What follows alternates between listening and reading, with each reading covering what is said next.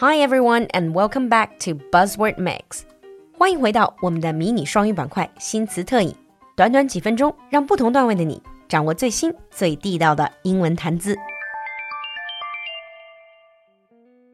In today's Buzzword Mix, our buzzword is roast.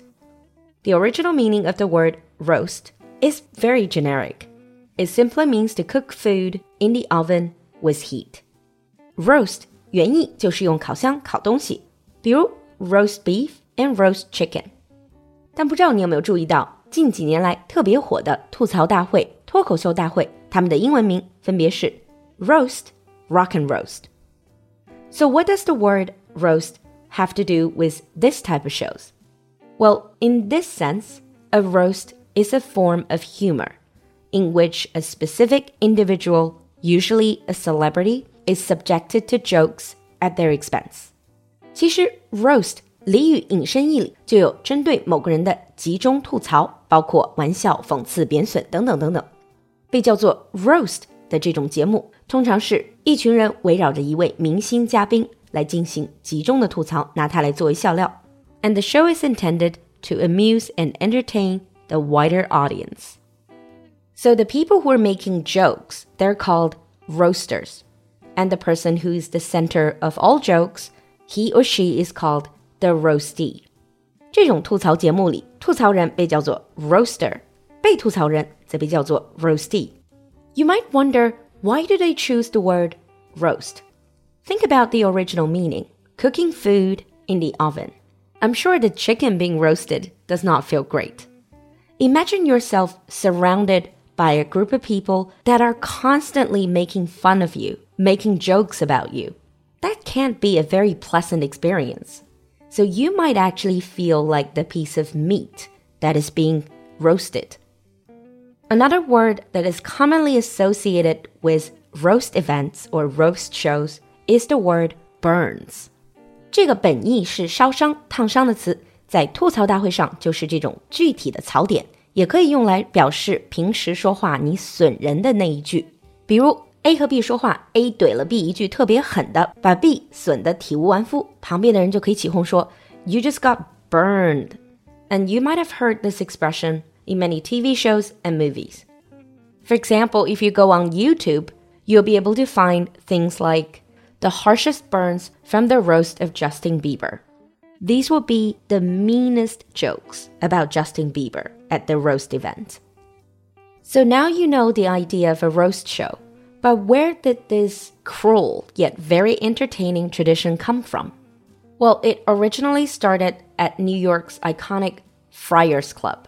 它最早是起源于纽约一个叫做修士俱乐部的地方。According to the club's website, the birthplace of the celebrity roast was formed in 1904. They originally hosted closed door events where people made fun of each other, and they had a motto called We only roast the ones we love. But why are these celebrity roast shows so popular? According to psychology professors, roasts are popular because the audience, us, we get a sudden boost in self esteem when we see a celebrity, a famous person being roasted.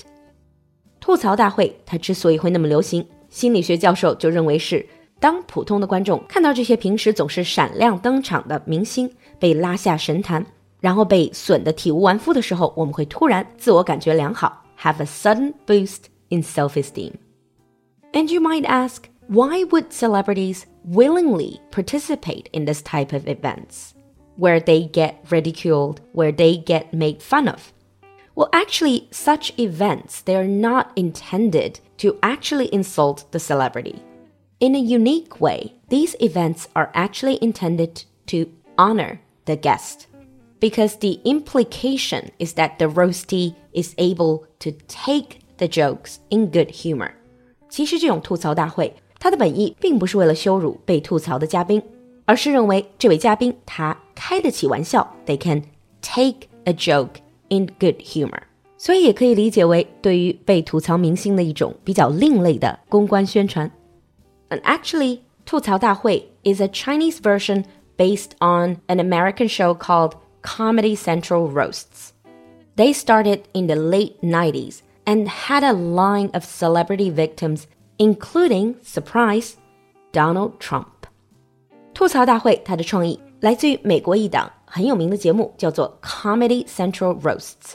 他们吐槽过很多名人，其中包括还没有当上总统的 Trump。 So if you're interested, go online and search for those videos and watch how they roasted Trump. Now let's move on to sample sentences. Sample 1. He faced a full house of insults at his celebrity roast.